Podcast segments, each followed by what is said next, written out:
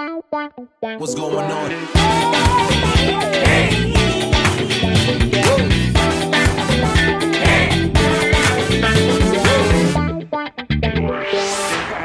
Motivo de consulta.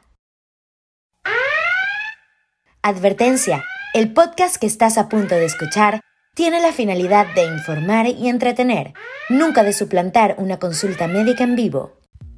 Hola y bienvenidos al primer episodio de Motivo de Consulta, tu podcast de salud que no está avalado por el Colegio de Médicos. Evidentemente no lo está, eh, no creo que alguien del Colegio de Médicos tenga el tiempo y la disposición de ponerse a escuchar todas estas pendejadas que vamos a decir aquí, pero lo hacemos con muchísimo cariño, con muchísimo amor, porque es un proyecto que quiero hacer desde hace bastante tiempo y por fin le estoy dando play a todas estas ideas. Se llama Motivo de Consulta porque no hay vez que vaya a una fiesta o a un evento donde alguien me pregunte, oye, ¿y tú qué haces? Y yo responda que soy médico y automáticamente esa persona crea que somos mejores amigos y tenga todas las dudas de su vida vaciadas en 10 minutos de conversación.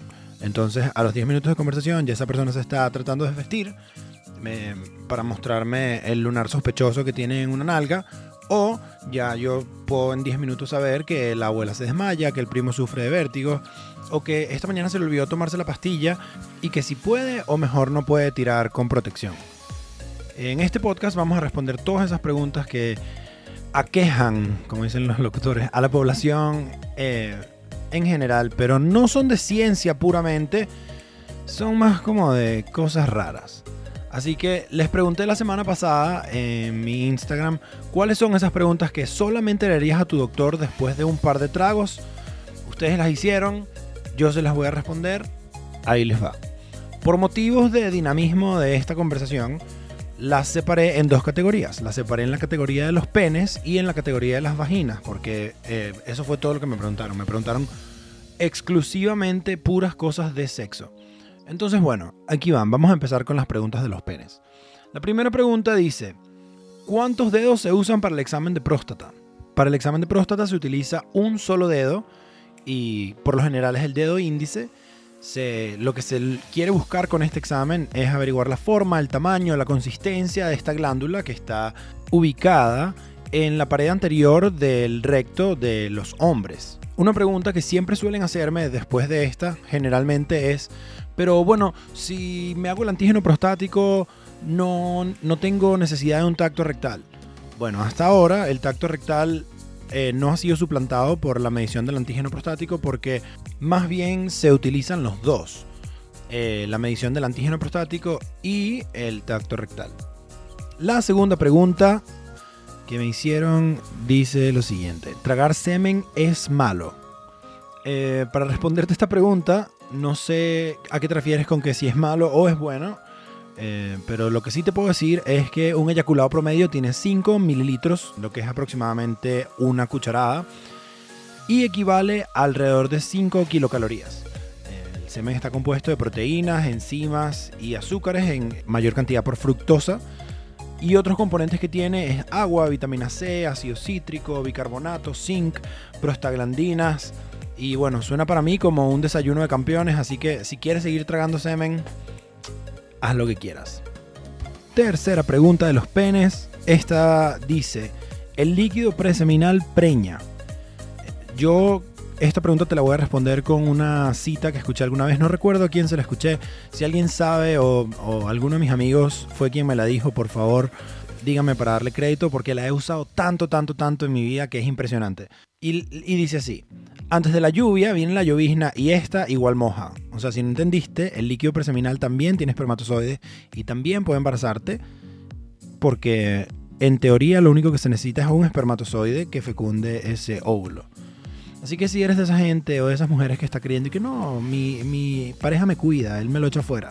O eres de esos que dicen que no, chamo, yo me controlo demasiado, yo, yo puedo acabar afuera.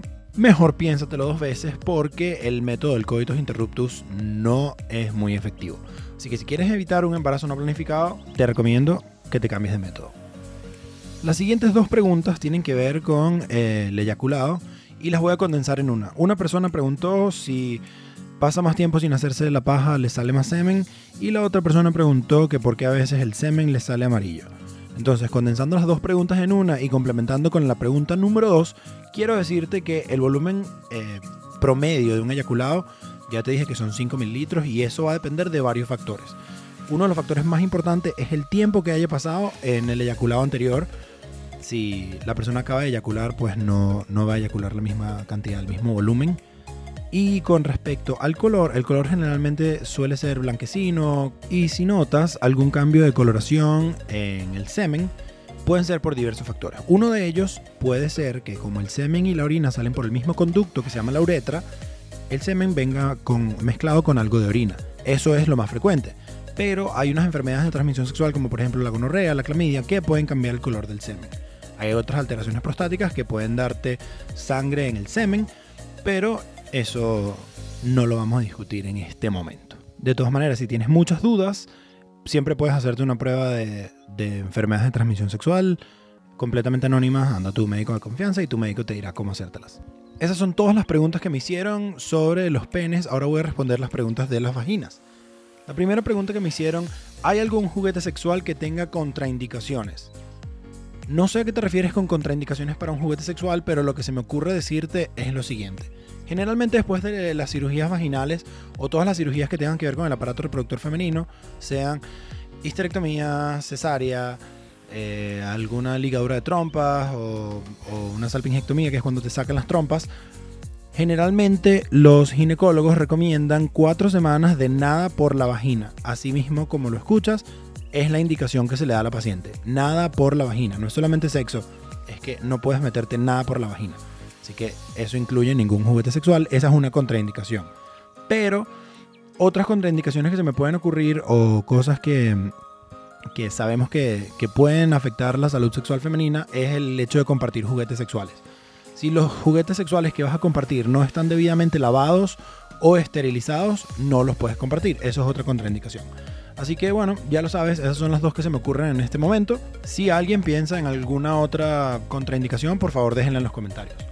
La siguiente pregunta es, ¿qué debo hacer si se me rompe la cuerdita del Tampax? Bueno, si se te rompe la cuerdita del Tampax y tienes el Tampax en la mano, no ha pasado nada amiga, todo bien, relájate y peínate.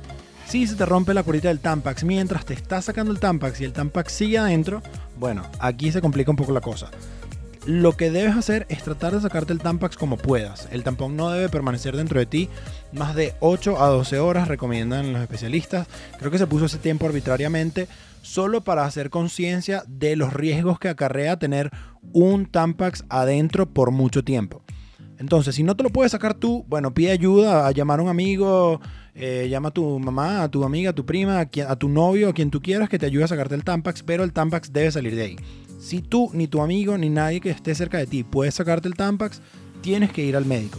El médico te va a poner un espéculo y con algún instrumento tipo pinza, como una pinza de aro, va a sacar el Tampax de tus adentros. Pero sí, ese Tampax debe salir como sea.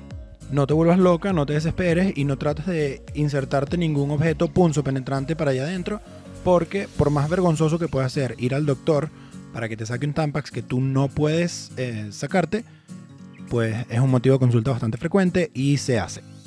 Y para cerrar con broche de oro este primer episodio, la pregunta del día viene patrocinada por una colega. Todos los episodios van a tener una pregunta que nos patrocine un colega que le hayan hecho a ellos. Esta colega de quien les hablo es Cuidados de Mujer, la doctora Adriana Medina, ginecobstetra, perinatólogo, especialista en darte la foto de tu bebé, la cara de tu bebé con sus ecos 4D magníficos que hace en Valencia. Ella tiene muchísimo tiempo especialista y a lo largo de su carrera me imagino que se ha topado muchas veces con esta pregunta que me hace y dice lo siguiente. ¿Por qué cuando tengo sexo a veces me salen peos por la vagina? Esa es una pregunta también bastante frecuente que las mujeres, eh, ahora que con todo este movimiento del empoderamiento femenino y de la información que hay con respecto al embarazo y al parto, ahora se hacen porque ya el sexo para las mujeres no es un tabú los peos de la vagina, debo aclarar, no son los mismos que los peos del ano. O sea, los peos del sistema digestivo, del, aparato digestivo. Los peos de la vagina vienen por la inserción del aire a, través de la vagina por parte del pene. Eh, la vagina, cuando la mujer está excitada, se dilata y las paredes de la vagina, que son rugosas, pueden atrapar parte de este aire. Y bueno, el aire hace lo que mejor sabe hacer, que es cuando la vagina finalmente se, se pone en reposo, sale por el único orificio que tiene la vagina, que es la apertura vaginal. Y bueno, sale con este sonido característico como, una, como si fuera un peo. Suena como si fuera un, literalmente un peo y bueno, puede ser bastante, bastante incómodo, bastante molesto para las mujeres, pero es así. Hay incluso algunas mujeres que reportan que han tenido peos vaginales eh, haciendo ejercicio, ejercicios de estiramiento tipo yoga, pilates, por esto mismo de, cuando se estira la vagina por dentro puede atrapar aire en sus paredes y luego el momento de relajación eh, al salir el aire sonar como un peo. Eh, nuevamente es completamente normal y hay alguna literatura que dice que para, para tratar de evitarlos eh, se deben evitar las posiciones donde la, la mujer tenga la, la vagina en alto. Esto fue todo por este primer episodio. Espero que te haya gustado. Espero que esto haya iniciado una conversación con alguno de tus amigos sobre si tienes o no tienes alguna pregunta para tu doctor que le harías solamente después de par de tragos. Por favor, déjame tus comentarios, dudas, preguntas en la sección de comentarios abajo. Y nos escuchamos la próxima semana. Saludos, yo soy Eduardo Grimaldi y espero que te haya gustado Motivo de Consulta.